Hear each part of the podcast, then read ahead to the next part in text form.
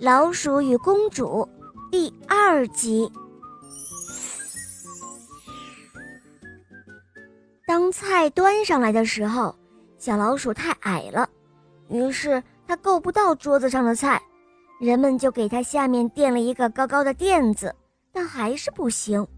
于是它干脆直接爬上了餐桌。他问道：“我这样有人反对吗？”他质问着。并且向四周投以愤怒的目光。不，没有，谁也没说什么。国王向他保证道。但是客人中却有一位挑剔的夫人，她看到小老鼠把脸埋在碟子里，长长的尾巴在眼前晃来晃去，她感到实在难以忍受。哦，我的天哪！这是多么肮脏的东西，真是令人作呕。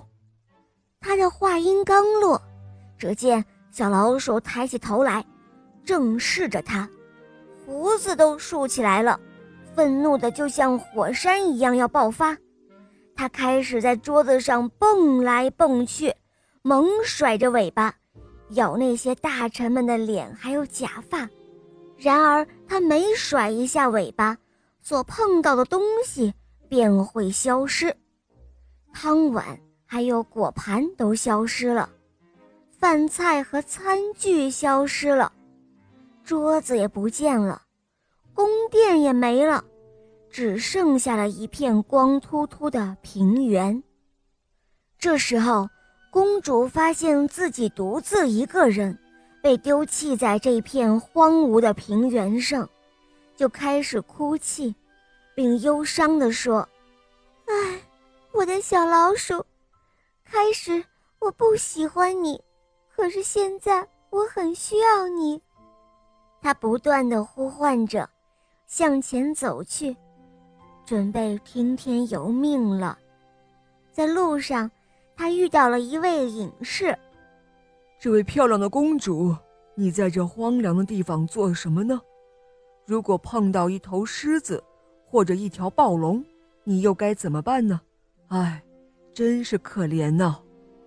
啊，我也不知道。公主一脸茫然。我只想找到我的小老鼠。我从前不喜欢它，可是现在我非常需要它。公主说道。哦，美丽的公主，我不知道该如何来安慰你。隐士说道：“虽然我帮不了你什么，但可以向你提供一些有用的线索。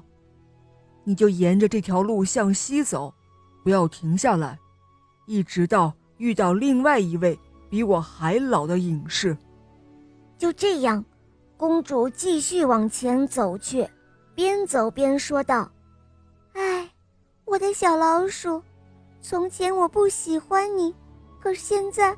我很需要你。不久，公主就遇到了另外一位更老的隐士。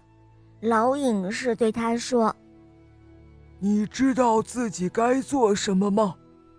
在地上挖个洞，钻进去，奇迹就会发生哦。”可怜的公主从头上摘下了一枚金钗，用来挖土。他挖呀挖。一直到洞口和它一样大，然后就钻了进去。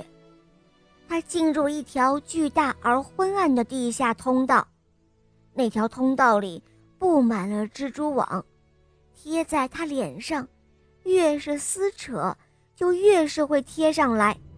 他钻了一天之后，听到了水声，然后来到一个鱼池边，他将一只脚伸进了鱼池。却发现那鱼池很深很深。这个时候，他不能继续前进了，更加不能后退，因为洞口已经堵上了。哎，我的小老鼠，他又重复说道：“我的小老鼠，你在哪儿呢？”这时候，雨水开始向各个方向落入鱼池，他再也没有其他出路了。于是没办法，公主就跳入了鱼池中。她跳下水之后，发现自己并非身在池底，而是躺在一座雄伟的宫殿里。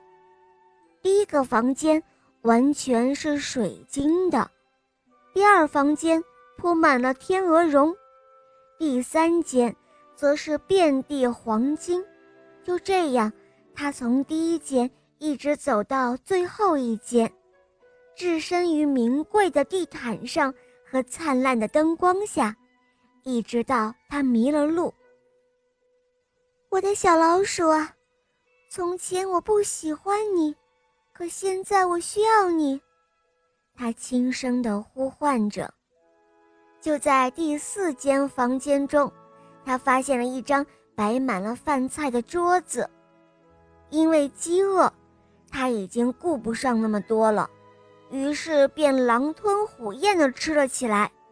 吃完之后，他走入了卧室，刚躺下就沉沉地睡去了。在夜里，他听到了一阵沙沙作响，睁开眼，室内一片漆黑。他听到老鼠在屋子里奔跑，爬上床，钻到被子下，不时从他脸上擦过。发出轻轻的尖叫，公主吓得一声不吭，躲在床角里瑟瑟发抖。第二天，她在宫殿里溜达，还是看不到一个人影。到了晚上，桌子上已经摆好了饭菜，她吃完饭就上了床，又听到老鼠在屋子里奔跑。几乎跑到他的脸上。第三天的夜里，沙沙的声音逐渐变强了。他不再恐惧，鼓足了所有的勇气，他呼唤着：“喂，我的小老鼠，你在吗？从前我不喜欢你，现在我很需要你。”这时候，突然有一个声音说道：“点上灯。”公主赶忙点上了一支蜡烛，她看到的却不是老鼠，而是一位美丽的少年。我就是那只又臭又肮脏的老鼠，美少年说道。因为恶毒的魔法将我变成了那样，而需要一个美丽的姑娘爱上我，并且历尽磨难，这样才能将我从魔法中解救出来。而你，正是我要找的人。公主解救了少年，从此之后，他们过上了幸福的生活。好了，伙伴们，今天的故事就讲到这儿了。我是你们的好朋友小狼，喜欢我的小伙伴，赶快一起来收听小肉包童话《萌猫森林记》，还有我的同学是夜天使。我和小肉包带你一同去历险哦！好了，我们下期节目再见吧，拜拜。